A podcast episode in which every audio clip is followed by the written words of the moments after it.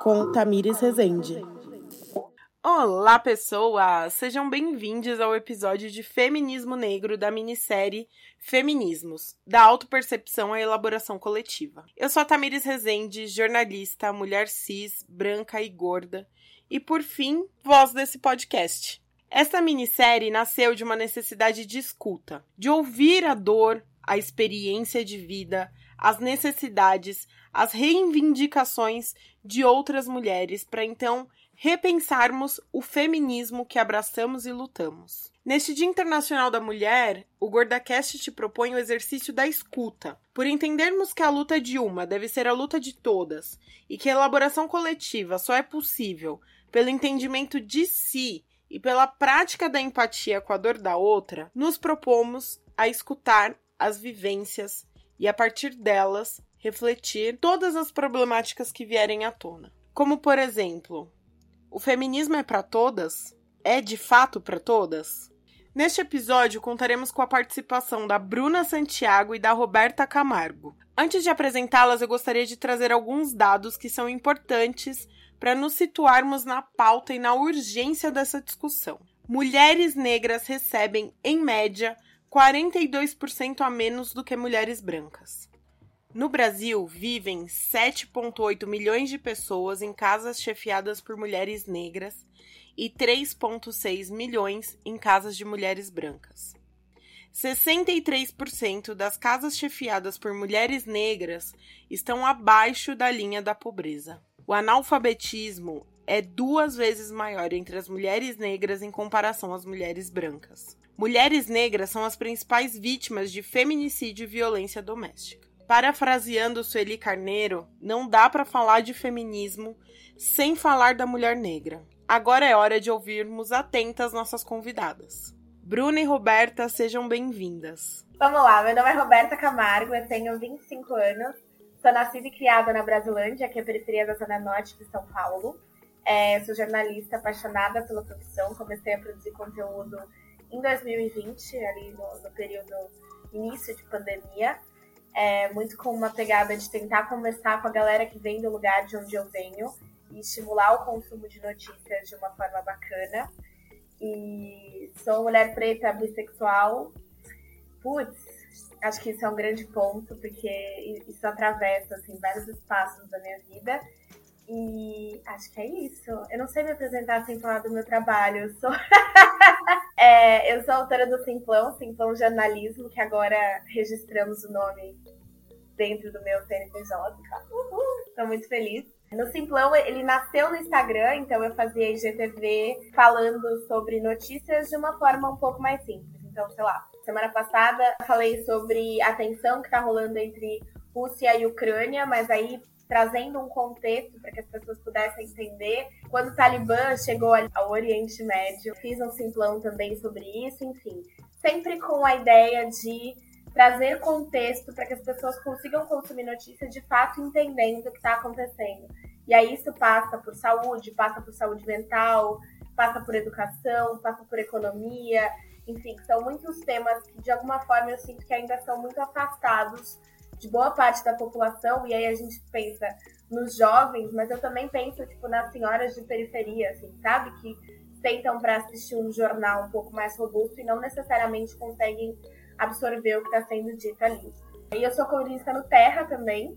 De lá a gente fez um braço do Simplão, que é o Simplão no Corre, é, voltado especificamente para o público da periferia, então os jovens, enfim, para a gente conversar também sobre esses temas que eu já converso no Simplão, só que num grande portal, é, com mais estrutura e tal. Meu nome é Bruna Santiago, eu sou historiadora, sou mestre em História e vou iniciar um doutorado em Sociologia agora, no próximo mês. Toda minha pesquisa, desde a graduação, vem sendo em torno dos debates de raça, classe e gênero. Né? Então, é, eu começo muito essas pesquisas justamente pelas ausências é, apesar de estar no curso de História, é, é, é perceptível a ausência das mulheres negras. Então, a gente tem toda uma formação, tanto dentro da universidade quanto dentro da, da militância estudantil, que em muitos momentos peca em, em não abordar as especificidades é, da mulher negra. E durante esses anos né, que eu venho pesquisando, eu venho pensando essa mulher negra dentro da cultura, dentro da sociedade, as representações. Para começar esse papo, eu pergunto para Bruna. Bruna, você se considera feminista? Sim, eu acho que o feminismo ele é fundamental, principalmente na, na nossa inserção dentro da militância, né? Eu acho que é, a maioria das pessoas chegam é, é, no feminismo e principalmente hoje com as redes sociais, embora seja um feminismo ainda superficial, seja um feminismo ainda que a gente não tenha maturidade para se pensar, mas dentro da sociedade que a gente vive, eu não acredito em uma experiência longe da militância feminista, né? Então, eu me considero uma feminista, é, uma feminista negra, né? Que foi dentro do feminismo negro que eu consegui encontrar um, as pautas que dialogam com as minhas demandas, mas é, ainda assim feminista. Durante todas as entrevistas para essa minissérie, eu percebi que para muitas das entrevistadas, principalmente as entrevistadas negras, se considerar feminista é como abrir uma concessão, porque muitas delas não se enxergam nas pautas. Então é como se fosse preciso fazer um mega esforço para você se incluir no movimento. Cara, é muito louco, né? Porque enquanto pessoa preta, a gente sempre tem que empurrar a porta para chegar nos espaços. Então, eu não me enxergo nas pautas, mas hoje em dia eu acho que com a internet também a gente consegue ampliar essas pautas e dizer: olha, tá trazendo 35 milhões de termos em inglês, mas vamos falar sobre a mina preta que apanha ali na periferia, não tem noção de que ela precisava de autonomia para poder sair daquela situação. Então, eu não me vejo é, assim, em grandes portais, em grandes páginas que falam de um feminismo muito fofinho e muito ilusório que só abraça a mina cis branca, mas eu empurro portas, assim, acho que a gente tem que fazer esse tipo de coisa. É, ano passado eu comecei a ler muito sobre mulherismo africana, que é, enfim, uma vertente, não é uma vertente, né? O feminismo que a gente conhece hoje em dia foi estruturado por mulheres brancas, mas o mulherismo africano ele traz muito da ancestralidade e dessa ideia do matriarcal, assim. Então você respeitar as mulheres que são chefes de família e elas nutrem é, na comunidade o respeito. E eu acho isso muito incrível, assim, de verdade. É claro, é um tema que você tem que estudar muito para dizer, olha, definitivamente luto dentro do mulherismo africano. Mas eu acho que dentro do feminismo a gente tem empurrado portas significativas é, e, e, algumas coisas estão mudando. Mas, no geral, não é algo que eu vejo e falo, cara, isso aqui me representa 100%.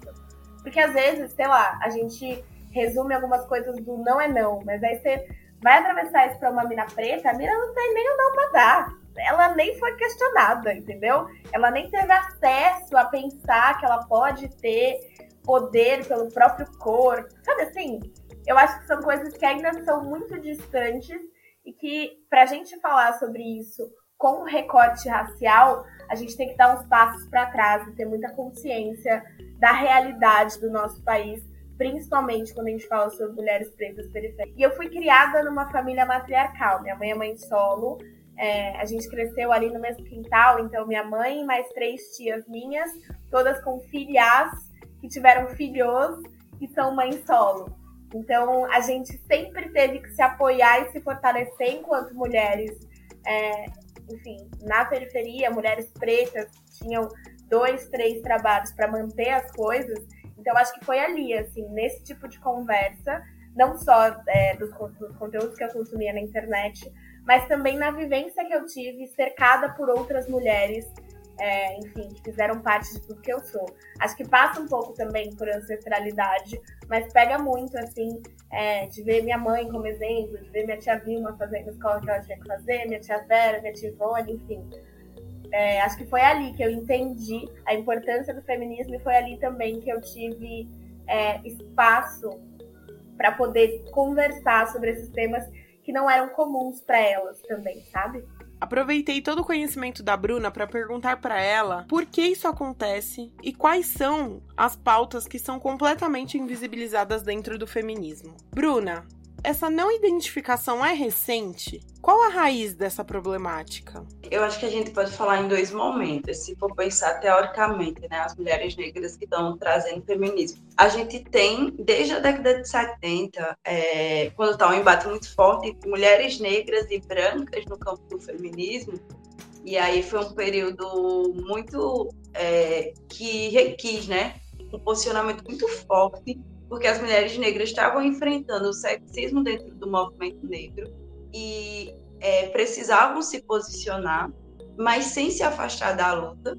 Então, por exemplo, Lélia Gonzalez foi uma dessas que se permaneceu muito firme em denunciar sexismo é, dentro do movimento negro, mas denunciar o classismo e, e o racismo dentro do movimento feminista. Então, foi um processo de articulação dessas mulheres de criarem seus próprios coletivos, de estarem teorizando sobre sua especificidade. E desde esses textos iniciais, há a presença da classe. Então, é um, um texto muito importante da Beatriz Nascimento é a mulher negra no mercado de trabalho. A Maria Beatriz Nascimento é uma mulher negra é, nordestina que sai de Sergipe é, em busca com a família de uma é, vida melhor. Então, é uma mulher preta que vem do Nordeste, de uma família pobre, e quando ela vai pensar a mulher negra, ela traz vários aspectos: mercado de trabalho, o amor. Então, hoje em dia, a gente fala muito do aspecto é, da solidão, o que é o amor para as pessoas negras. Beatriz, em 70, já tem um texto sobre isso, que acho que durante. Até hoje ele não é muito trabalhado, porque às vezes a gente esquece de ir para as nossas bases, né? E a Lélia Gonzalez vai ter justamente isso. Pensar, mulher negra no mercado de trabalho. Ela tem um texto que ela até é, utiliza uma linguagem não formal no título, que é E a trabalhadora negra, como é que fica? Porque ela vai estar muito preocupada com é, esse, é, essa reflexão de mulher e trabalho. Sueli Carneiro, ela faz o primeiro estudo sistematizado no Brasil sobre a diferença entre mulheres brancas, amarelas e negras. E ainda ela contacha que não tinha dado suficiente sobre mulheres indígenas, que estava ali completamente excluída, né? E então ela ela traz e ela vai é, analisar que economicamente essa mulher negra está extremamente marginalizada, são as que menos têm acesso a estudo, são as que menos têm acesso é, a trabalhos me melhores remunerados e que são as que mais trabalham. Então, trabalham mais, recebem menos, em trabalhos mais precarizados, enquanto as mulheres amarelas e brancas estão em um patamar de superioridade econômica. Então, a questão da classe é ponto central nas análises feministas. Então, não tem para onde você pensar mulher negra sem pensar classe. Eu acho que a gente tem uma visão muito superficial sobre principalmente agora com um setor meio enlouquecido com essa coisa de identitarismo, que quer colocar como inferior as pautas que a gente trabalha e que não para para ler essas mulheres negras e que o tempo todo elas estão falando a centralidade da raça na experiência é, dessas pessoas, porque elas são marginalizadas economicamente, né? Então, a Angela Davis diz, né? A raça indica a classe. Não tem é, como pensar o feminismo negro sem pensar a experiência de, de classe. No entanto, a gente vê que o, o neoliberalismo vai se apropriar de tudo. Ele se apropria de todas as pautas e fragmenta, porque é um intuito mesmo de, de enfraquecer os movimentos sociais. E aí há uma, um advento das redes sociais, um, uma desconexão desse feminismo é, para a TV, desse feminismo para a rede social, quem ganha uma grana com essas pautas nas redes sociais, em desvincular a questão de classe, ou é como a gente diz, omitir. E toda omissão é também política. Então fica no campo da, do empoderamento estético, fica no campo até do empoderamento financeiro, mas sem fazer uma crítica a esse mercado que a gente está inserido, né? Então isso faz mais muito jogo do do capitalismo em estar tá esquecendo é, essas bases teóricas de feminismo negro. Eu e a Roberta, como colegas de profissão e consumidoras de informação e notícia, temos a sensação de que há ausência de representatividade do feminismo negro na mídia de massa. E também há uma superficialidade no tratamento da pauta. Tami, eu sou uma grande defensora da mídia independente, né? Então, eu acredito que a mídia independente escuta, é, ela é muito bem estruturada por pessoas que têm é, diferentes vivências dentro de determinados movimentos, e isso, putz, ajuda demais a gente a caminhar. Agora, a grande mídia, eu não sei. Eu acho que mais atrapalha do que ajuda, porque daí cai no, no popular, e aí muita gente fala, ai, mas onde já se viu ter que ter sororidade? Não, porque aqui. Sabe assim, umas coisas de. Sabe, parece muito vazio, né? Foi, foi bem isso que você falou. Eu acho que se você traz isso de uma forma não aprofundada, é, como, entre muitas aspas, moda ou uma tendência, acaba esvaziando mesmo a luta de muitas outras mulheres que tentaram desenvolver, enfim, modos da gente se apoiar.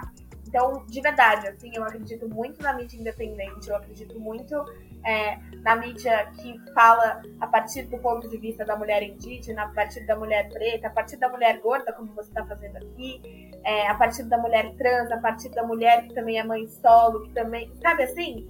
Então, eu acho que acaba, acabam sendo espaços em que a gente tem acesso a muitos conteúdos que não são rasos e que foram produzidos por pessoas que de fato têm consciência do lugar que elas estão falando. Então, caiu na grande mídia, eu já tenho minhas dúvidas em relação a como isso vai reverberar na nossa realidade. Mas pensando em consumir conteúdo e aprender, eu acho que a mídia independente tem muito a oferecer. Bruna Santiago nos lembra que não há luta de gênero sem luta racial e que há sim espaço de atuação para as mulheres brancas tudo também é processo de leitura e escuta, porque não é uma, uma experiência pessoal. A gente tem pesquisas sobre isso, a gente tem tese sobre isso, a gente tem livros sobre isso, mas que não há esforço. E falando como uma mulher cis, é, que venho é, me educando através das redes sociais, porque meu, minhas primeiras buscas sobre questão racial foi, de fato, na, é, através da internet. É, eu acredito que com esforço a gente consiga ir furando essas bolhas, porque eu não tenho nenhum tipo de ligação eu, com o que é, é, era capacitismo. E é através do Twitter, através do Instagram, que eu venho seguindo é, militantes que estão ali o tempo todo falando sobre essas coisas, mas isso requer esforço, porque isso nos tira de lugares de conforto. Então, por exemplo, a nossa gordofobia, é, o tempo inteiro a gente está sendo gordofóbico em falas, em comentários. Então, se você não se aproxima de ativistas gordas, você sequer problematiza coisas que você fala. Então, você pode perceber que as mulheres negras gordas denunciam isso o tempo todo na rede social. Então, elas já partem de outro ponto, vistas de maneira diferente, por causa pelo fato de serem mulheres gordas e negras. E aí já é uma forma diferente de se estar. Eu, uma mulher magra, não sei o que é aquilo. Uma mulher gorda branca também não vai saber. E aí, quando a gente se esforça para estar tá se inserindo nesse espaço, e hoje a internet ajuda muito, né? É, a internet tem é, é, um, é uma ferramenta essa, essa, essencial, principalmente se você souber usar. Então, a forma de furar a bolha é conhecimento. E agora o conhecimento requer esforço para procura. Mas as mulheres brancas estão numa situação muito confortável, porque elas são as representantes do feminismo. Elas são aquelas que se beneficiam com os avanços. E uma coisa que é notória, uma mulher branca não quer regredir nem ao status de um homem negro. Por mais que elas fiquem criticando os homens negros o tempo todo, economicamente elas não querem. Elas querem alçar o patamar do homem branco. Então, é, também que sororidade seria essa se ela não aguentaria viver é, no meu lugar de uma mulher negra ou no lugar de um homem negro que está aí é, com índice mais baixo de salarial do que a própria mulher branca. Então, é tudo muito delicado, porque homogênea os homens E quando a gente vai para os dados, a gente vê que não é bem assim. Dados econômicos, a gente vê que não é assim. E já o feminismo negro está, inclusive, preocupado com o homem negro. Porque vai ser meu filho, vai ser é, o meu pai, vai ser meu tio que está sendo violentado pelo Estado racista. Então, não posso me dar o luxo de pensar só o gênero. Então, a, acontece que com a própria experiência, as mulheres negras vão desenvolvendo um olhar para estar tá pensando outras coisas que afetam mas isso também requer esforço. Então, jamais a gente vai pensar no ativismo sem procurar nas redes sociais, é, sem procurar leituras. A gente não vai entender o mínimo sobre capacitismo, que é uma questão muito difícil, porque o tempo todo a gente está sendo capacitista. Os comentários que a gente faz, as brincadeiras, xingamentos que a gente usa com uma pessoa próxima, e quando você vai se aproximando é, de, desse ativismo, né? Você vai vendo que, nossa, o que é que eu estou fazendo? Agora tudo é questão. Se essas mulheres brancas também se esforçassem para estudar um pouco de feminismo negro, né? Eu acho que poderia ter é, esse rompimento de mundo. A pergunta do milhão é: como transformar a pauta de uma na pauta de todas e avançar os feminismos para uma luta mais inclusiva? Ah, eu sou, eu sou a filha de Paulo Freire, entendeu? para mim, tudo começa no acesso à educação. Eu acho que enquanto a gente ainda tem uma disparidade tão grande no acesso à educação, a gente não vai conseguir tentar e, e entender essas diferenças que cada uma de nós carrega e ter uma pauta em comum, sabe? É, e aí pensando, putz, a gente quer ver as minas pretas no mercado de trabalho. Mas quem são essas minas que têm acesso ao mercado de trabalho, por exemplo? Ah, mulheres trans, que muitas vezes ficam em situação de rua, não tem estrutura para poder, enfim, começar a investir em uma profissão, ou ter acesso ao mercado de trabalho por N preconceitos, enfim. É, então eu acho que tudo começa na educação. Eu penso muito assim, ó, duas gerações para frente o negócio pode desenrolar melhor, porque eu vejo as meninas de 16, 15 anos com pensamento hoje em dia que eu, com 15 anos, eu ficava assim, não, gente, para com isso. Oh, que... Para, que maluquice. Ah, eu. Não, nada a ver. Então, é, eu, eu acredito num futuro onde isso possa acontecer, mas hoje em dia eu acho que ainda é um pouco tópico a gente pensar é, nessa ampliação de pautas, porque no final a gente sabe quem vai ser contemplada, né? É, acho que a última coisa que eu queria falar, e que eu acho que é importante a gente sempre levar em consideração, como é significativo que você escute outras mulheres pretas. É, quando a galera falou, ah, porque vidas pretas importam e tal, tipo, seus amigos pretos sabem que você pensa dessa forma? Você escuta as dores desse amigo, ou as aflições, ou, ou coisas assim, de coração aberto, tipo, para aprender de fato e tentar não reproduzir determinadas coisas.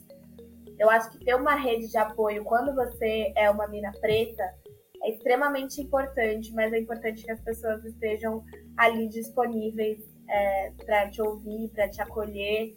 Eu já passei por umas situações de racismo muito bizarras na minha vida, e se eu não tivesse ali a minha rede para dar suporte, não sei o que teria acontecido, assim, de verdade.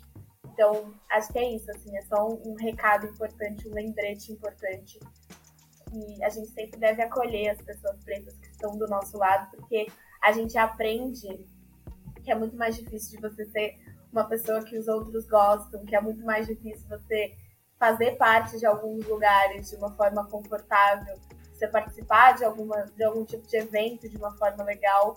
Então, eu acho que é uma coisa que eu sempre falo para os meus, que agora a gente está falando com outras pessoas, demonstrem afeto às pessoas pretas que estão ao seu redor, porque isso faz muita diferença, principalmente dentro da história que a gente viveu e vive até hoje, infelizmente. Eu não sei se a Roberta e a Bruna se conhecem, mas as duas têm muito em comum.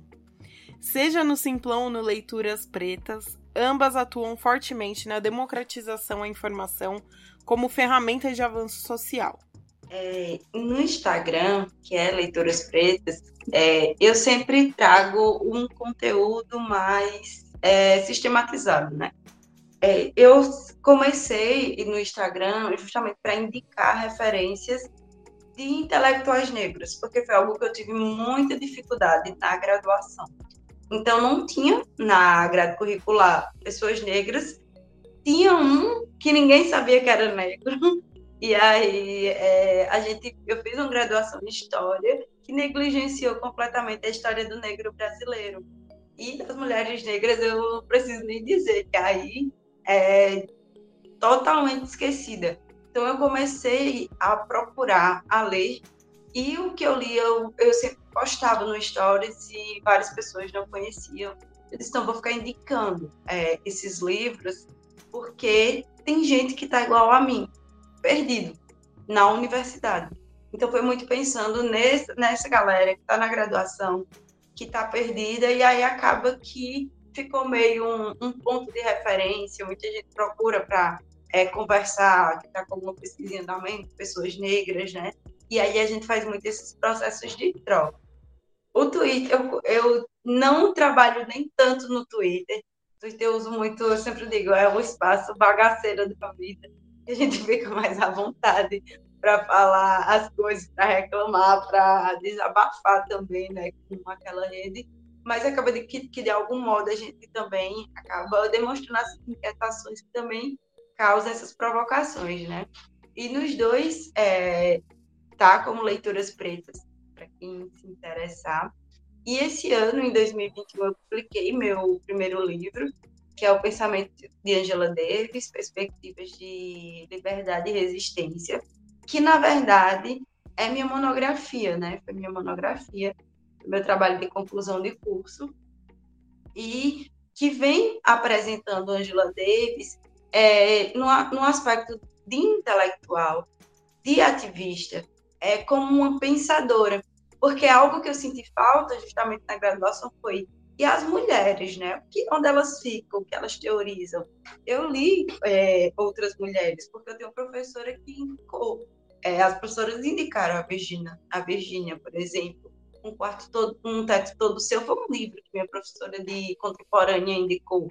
Então havia uma preocupação das professoras trazer em algum momento as mulheres, mas não as mulheres negras. E, e quando eu li Angela Davis, eh, Mulheres Raça Classe, é, As Prisões Obsoletas, eu percebi que ela tem uma contribuição como um, para a historiografia muito forte porque ela resgata a história das mulheres negras e mostra como isso afeta até a atualidade, né?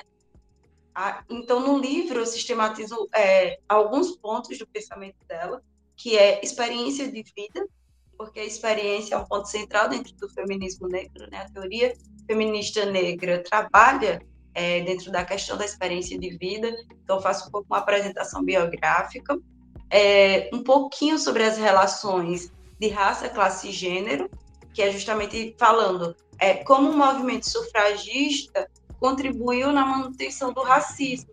E quando necessário, elas romperam com os homens negros, né, que era os, o, o, movimento por emancipação negra, para se alinhar ao sul é, dos Estados Unidos, as mulheres racistas.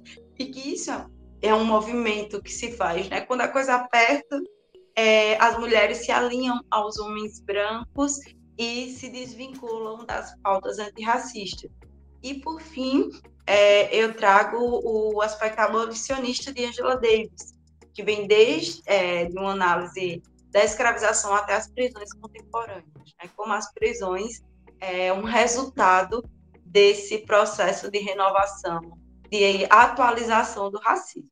Então, o livro ele se divide nesses três eixos, é um livro curtinho, porque foi o trabalho né, do TCC, mas que tenta fazer esse movimento de apresentar Angela Davis de uma maneira é, mais didática.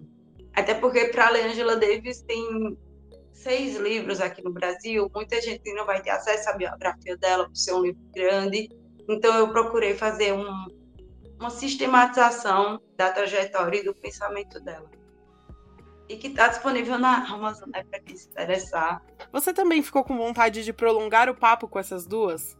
Então corre para as redes sociais e apoie o projeto de ambas. Você encontra a Dona Simplona, Roberta Camargo e a Bruna Santiago do Leituras Pretas tanto no Instagram quanto no Twitter. As arrobas delas estão na descrição desse episódio. Fique de olho porque a Bruna constantemente anuncia novos cursos e essa é uma oportunidade de ouro para escutá-la. Eu sou a Tamires Rezende e agradeço a sua companhia até o final deste episódio. Beijos e até o próximo!